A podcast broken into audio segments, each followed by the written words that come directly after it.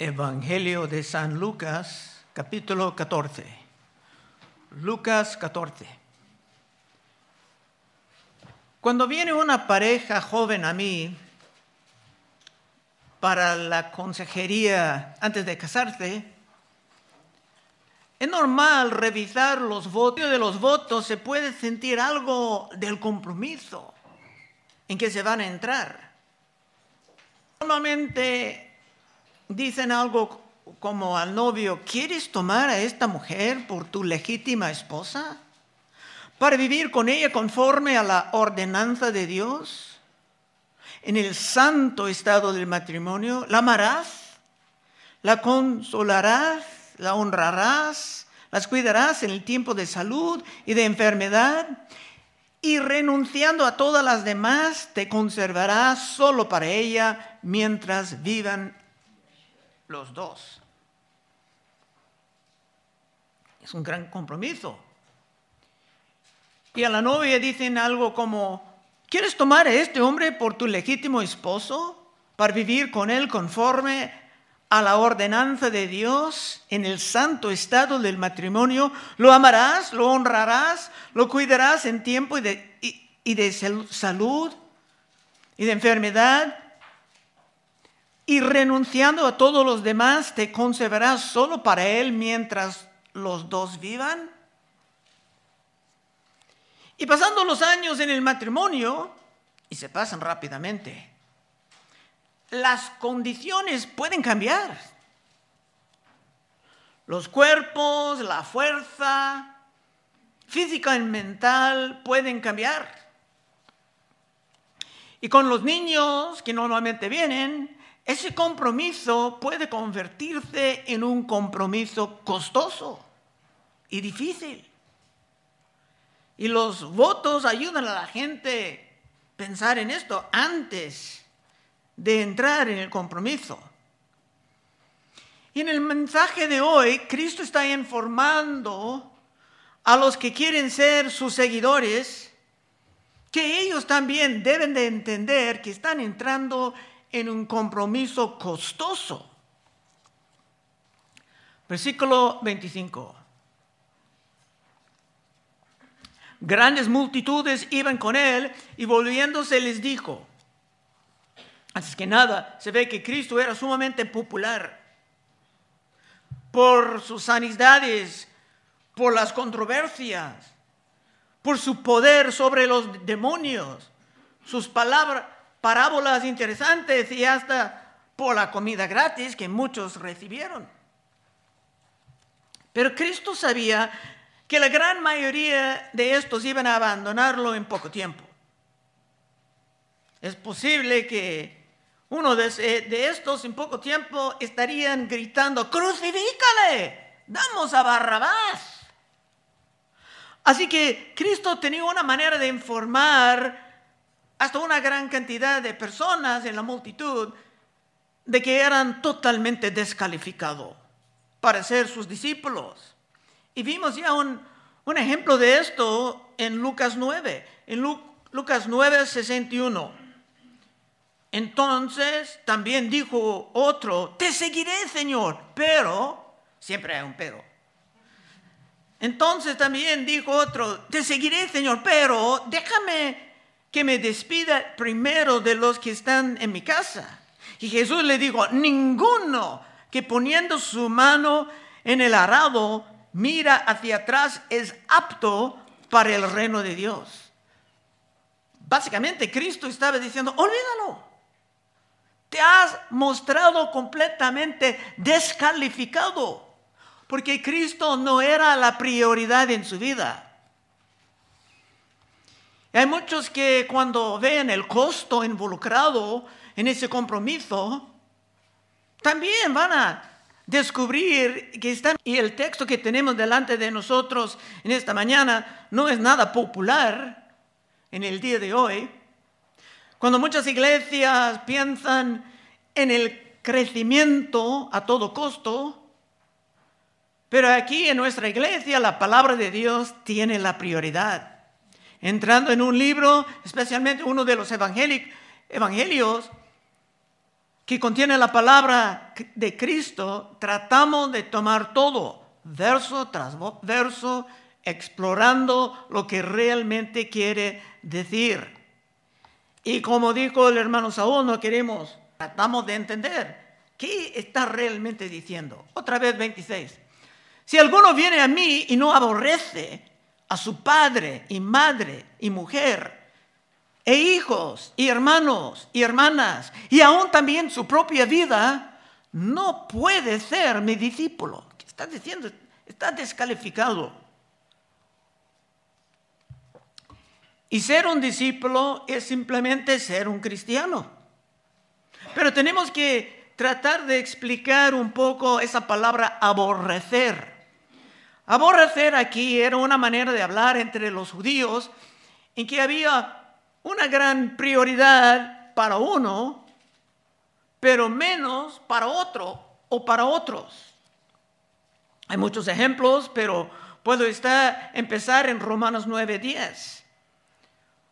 Hablando de dos hijos en el vientre de su madre, dice, y no solo esto, sino también cuando Rebeca concibió uno de Isaac, nuestro padre, pues no habían aún nacido ni habían hecho aún ni bien ni mal, para que el propósito de Dios conforme a la elección permaneciese, no por obras, sino por el que llama, se le dijo, el mayor servirá al menor, como está escrito, a Jacob amé, mas a Esaú aborrecí. ¿Qué quiere decir esto?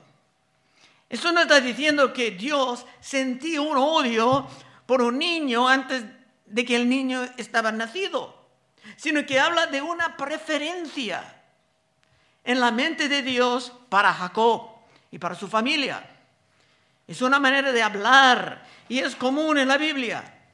Regresando a este tiempo de Rebeca, casi el mismo época en Génesis 29, 30, dice, y llegó también a Raquel, aquí está hablando de Jacob, y la amó también más que Lea. Entonces hay dos hermanas y Jacob amaba uno más. Y sirvió a Labán aún otros siete años y vio Jehová que Lea era menospreciada y le dio hijos, pero Raquel era estéril. Ese menospreciada es la, la misma palabra, pero en el Testamento Antiguo. Cuando dice que Lea era menospreciada, no quiere decir que no era nada amada, dice que la amaba menos. Su preferencia era Raquel y se casaba con Lea como resultado de un truco del suegro Labán. Y con esto podemos regresar a nuestro pasaje, que aquí aborrecer no es una, forma, una expresión de odio o desprecio. 26. Si alguno viene a mí y no aborrece a su padre y madre y mujer e hijos y hermanos y hermanas y aún también su propia vida, no puede ser mi discípulo. Bueno, ¿qué quiere decir esto? Aunque amamos a nuestros padres y estamos ordenados a esto, nuestras madres, mujeres, hijos, hermanos, etc., el amor tiene que estar menos en prioridad que nuestro amor por el Señor Cristo Jesús. Tenemos que recordar que Cristo es Dios en carne. O como celebramos mucho en esta temporada, es Emmanuel, Dios con nosotros. Y la ley era muy claro sobre nuestro amor por Dios. Mateo 22, 37. Jesús le dijo, amarás al Señor tu Dios con todo tu corazón y con toda tu alma y con toda tu mente. Si uno quiere ser discípulo de Cristo, uno de sus creyentes, el amor por el Señor tiene que ser el máximo en su vida. Claro, eso no está excluyendo como alguien como Pedro que negaba a su Señor, pero eso era una porción de su vida, normalmente tenía gran amor por su Señor. Cualquier persona puede caer en un error.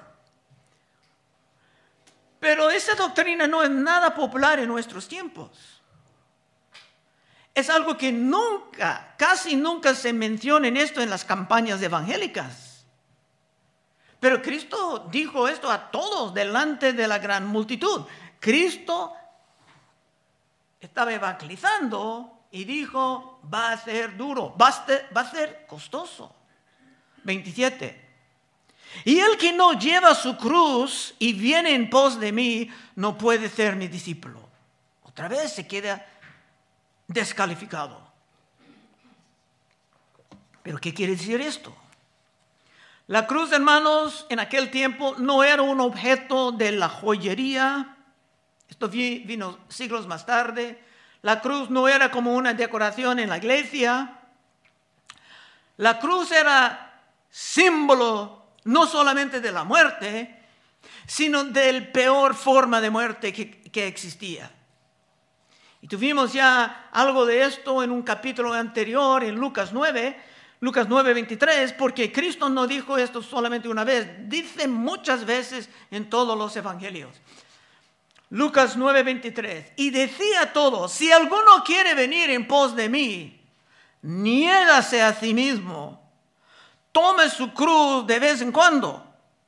No, no, toma su cruz cada día y sígame. Los que solamente viven para sus propios planes, sus propios deseos, sueños, claramente quedan descalificados de la fe cristiana. Y hermanos, esto no es mi opinión, sino que está muy claro aquí en el texto. Y cuando la iglesia moderna ignora estos pasajes, porque otras iglesias que no van verso, tras verso vienen algo así, se pueden saltar a otro lugar. Pero nosotros tenemos que predicar todo. Pero cuando la iglesia moderna ignora estos pasajes, solamente dejan grandes multitudes de personas en un engaño terrible. Mira otra vez el texto del capítulo 9, 23. Y decía a todos, si alguno quiere venir en pos de mí, niégase a sí mismo tome su cruz cada día y sígame. No dice que tenemos que tomar el cruz de vez en cuando, sino cada día. No solamente en los domingos, sino toda la semana, todo el año, toda la vida. Y eso es muy radical, muy costoso. Y otra vez, no es mi idea. Por favor, no te enojes conmigo. Esta es la palabra de Cristo. Y te puedes encontrar, como dije, en todos los evangelios. Así que no hay ningún error de interpretación. Si Cristo Jesús no es tu Señor, tampoco es tu Salvador. San Pablo entendía esto y lo predicaba mucho. Gálatas 6:14. Pablo dijo, pero lejos esté de mí gloriarme, sino en la cruz. Pablo gloriaba en la cruz. Pero lejos esté de mí gloriarme sino en la cruz de nuestro Señor Jesucristo, porque en el mundo me es crucificado a mí y yo al mundo. El mundo dijo, no queremos nada que ver con San Pablo. Y Pablo dijo, no me interesa lo que el mundo ofrece. Los dos estaban crucificados el uno al otro.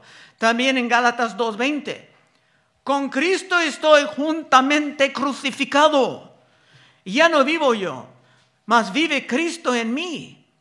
Y lo que ahora vivo en la carne, lo vivo en la fe del Hijo de Dios, el cual me amó y se entregó a sí mismo por mí.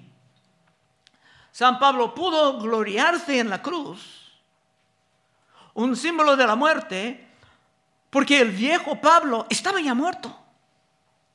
Y la vida de Cristo estaba operando en su ser. Y tengo que preguntarte, ¿cómo está contigo en esta mañana? ¿Te sigues atrapado en el mundo? Ahora vamos a entrar más en lo que estoy llamando el compromiso costoso. Versículo 28.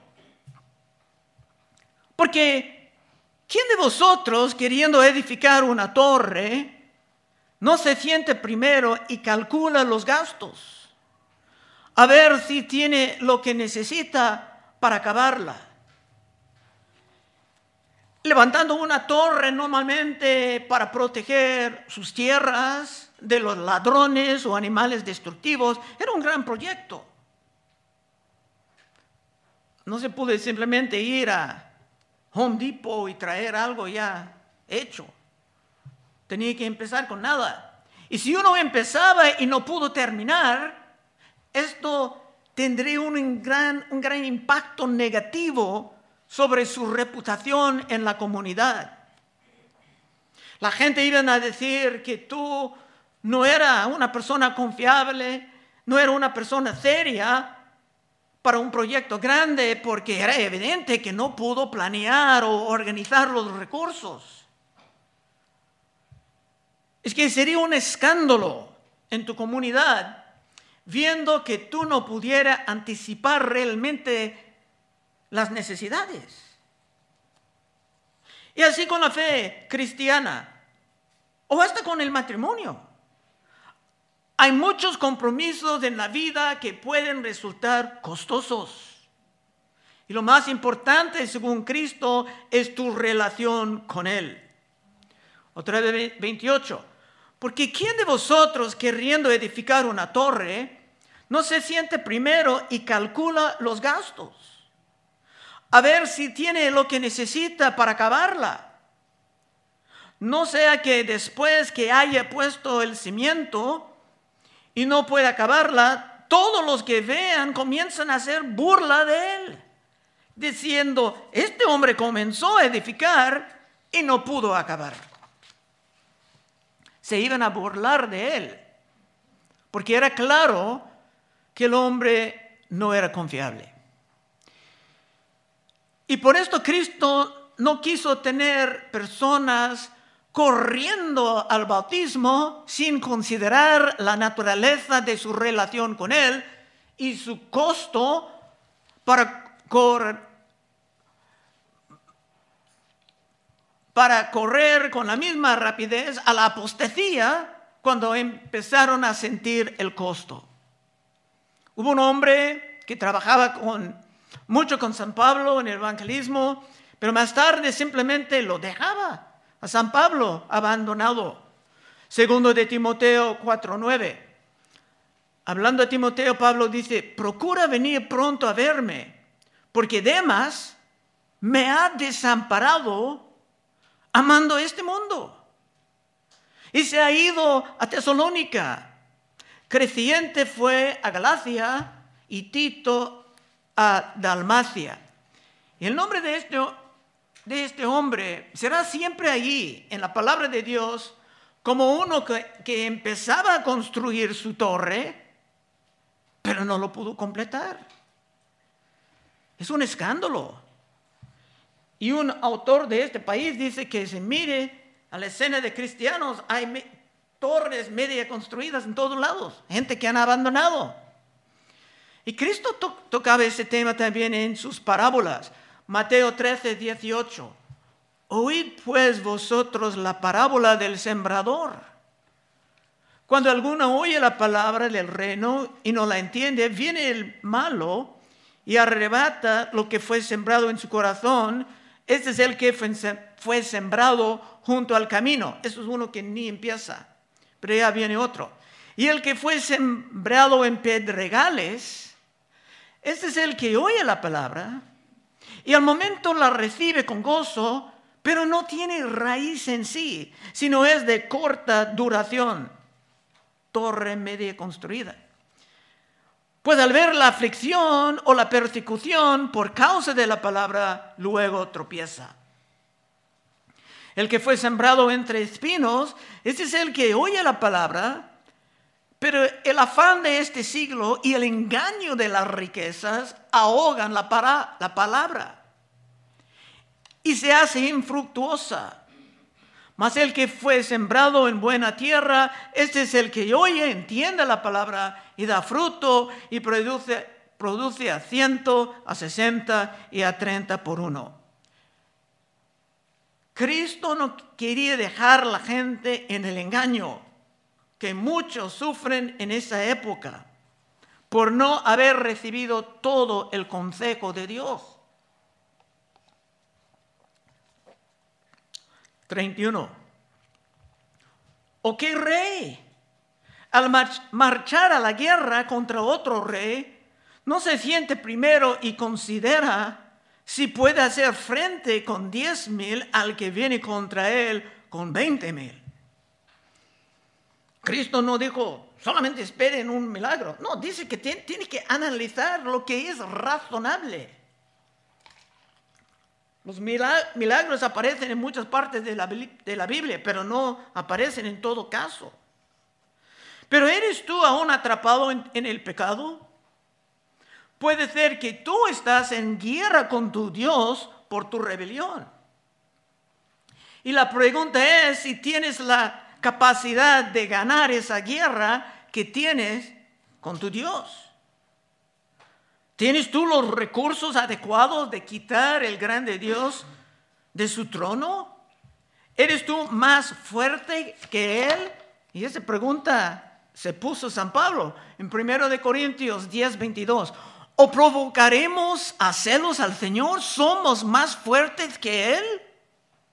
Y si no es así, tal vez es mejor buscar condiciones de paz. Sean lo que sean las condiciones, aun si terminas en una relación sumamente costosa, viviendo para Cristo en vez de vivir para ti mismo. ¿Eres tú aún el rey o la reina de tu propia vida? Cuidado. 31. ¿O qué rey al marchar a la guerra contra otro rey no se siente primero y considera si puede hacer frente con diez mil al que viene contra él con veinte mil? Y si no puede, cuando el otro está todavía lejos, le envía una embajada, embajada y le pide condiciones de paz. Esto es lo que realmente pasa cuando uno viene a Cristo, se viene para rendirse y entregarse al que ha vencido, pidiendo condiciones de paz, cuesta lo que cuesta. Ojalá te puedas ver que la realidad mostrada, mostrada aquí en las enseñanzas de Cristo y la realidad es bastante diferente del evangelismo barato que aparece en todos lados en este país. Y no solamente en este país. Y cuando muchos entran en las iglesias, muchos que ni son convertidos, se pueden ser las personas que causan los grandes problemas. Porque viven en el egoísmo personal. Pueden ser que son incrédulos en el disfraz de creyentes. Tito 1.15. Todas las cosas son puras para los puros, mas para los corrompidos e incrédulos nada les es puro, pues hasta su mente y su conciencia está corrompido. Profesen conocer a Dios, hagan una gran profesión, pueden, pueden estar bautizados, pueden estar hasta en el ministerio. Profesen conocer a Dios pero con los hechos lo niegan, siendo abominables y rebeldes, reprobados en cuanto a toda buena obra. Esa doctrina está en todos lados para los que lean y meditan en la palabra de Dios. Pero los que deciden continuar en su ignorancia pueden continuar también debajo del engaño peligroso. 33. Estamos casi llegando al fin. Así pues, cualquiera de vosotros que no renuncia a todo lo que posee, no puede ser mi discípulo. Hay una gran paradoja aquí. Porque también la Biblia predica que la vida eterna es un regalo, no es nada que te puedes ganar. Y los que van a continuar en la fe lo hacen por la gracia de Dios que está en su ser. Todo esto es para quitar el engaño de los que realmente no han recibido el poder aún. Pero sí, es, es, una paradoja. ¿Cómo es posible que esto es gratis y al mismo vez va va a costarme todo? Pero hay muchos pastores que lo han analizado por todas sus vidas y han llegado a esta conclusión. Una vida gratis que te va a costar todo. Así que pues cualquiera de vosotros que no renuncie a todo lo que posee, no puede ser mi discípulo. Ahora, ¿qué es esto? ¿Es el compromiso más costoso aún? ¿Cómo podemos entender esto? Bueno, en este país hay muchos que viven por sus posesiones materiales. Sus corazones están en sus negocios, en sus propiedades, en sus inversiones o hasta en sus cuentas bancarias que valgan cada vez menos por el ladronazo de la inflación. Mateo 6, 19. No os hagáis tesoros en la tierra donde la polilla y el orín corrompan y donde ladrones minan y hurtan, sino haceos tesoros en el cielo donde ni la polilla ni el orín corrompen y donde ladrones no minan ni hurtan, porque donde esté vuestro tesoro, ahí estará también vuestro corazón. El punto aquí no es que es pecado tener dinero o dejar dinero a sus hijos, a, sus nietos. Pero lo importante es que el dinero no tiene a ti. En realidad no somos los dueños, sino somos administradores, Dios siendo el dueño de todo. Y claro, esto no está diciendo que no puedes disfrutar lo que has comprobado con dinero honestamente ganado. Primero de Timoteo 6, 17.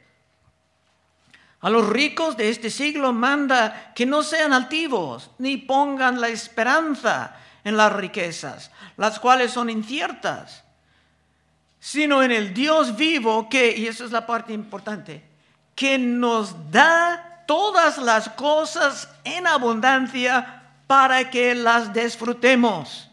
Hay que recordar de, esto, disfrutando los tiempos festivos con su familia, que nos da todas las cosas en abundancia para que las disfrutemos. Que hagan bien, que sean ricos en buenas obras, dadivosos, generosos, atesorando para sí buen fundamento para lo porvenir, que echan mano a la vida eterna. No es pecado ser rico, pero en el fondo Dios es el dueño. Tú solamente estás viviendo como administrador de lo que el Señor ha puesto debajo de tu control. Ahora concluyendo, 34. Buena es la sal, mas si la sal se hiciera insípida, ¿con qué se sazonará? Ni para la tierra ni para el muladar es útil. La arrojan fuera. El que tiene oídos para oír, oiga. Dice esto porque en, esa forma de doctrina muchos van a entrar por un oído y salir por el otro porque no tienen oídos para oír. Pero nosotros somos la sal para preservar algo bueno en el mundo. Creo que esa es la razón de que nos dieron este lugar. La ciudad dijo que sí, se pueden poner la iglesia ahí, no es un lugar para iglesias, pero aunque eran diferentes religiones, y creo que el alcalde en aquel entonces era mormona, dice, sí, ponga la iglesia porque son la sal. Nosotros somos la sal para preservar algo bueno en el mundo. Pero si vamos a vivir como los demás del mundo, quiere decir que perdiendo nuestro sabor como sal, también hemos perdido nuestro valor. En Mateo es aún un poco más espantoso. Mateo 5, 13, Cristo dice, vosotros sois la sal de la tierra. Pero si la sal se desvaneciere, ¿con qué será salada? No sirve más para nada, sino para ser echada afuera y hollada por los hombres. Eso es lo que pasa con las iglesias cuando se aparten de la verdad, dejan de ser luz y sal, están hollados por los hombres. Bueno, conclusión. Si tú quieres entrar en el nuevo año brillando la verdad, no caminando debajo de un gran engaño, que lastimosamente es la condición de muchos hermanos, hermanas jóvenes en este país, pues puedes pasar al frente en unos momentos y oraremos contigo. Oh Señor, te damos gracias, que lo que está en tu palabra es muy, a veces muy picante, pero al, al mismo tiempo muy práctico, Señor. Guíanos en esto, ayúdanos a meditar en esto, entendiéndolo, Señor, que tú quieres ser la prioridad de nuestra vida. Ayúdanos a hacer esto, Señor, por tu gracia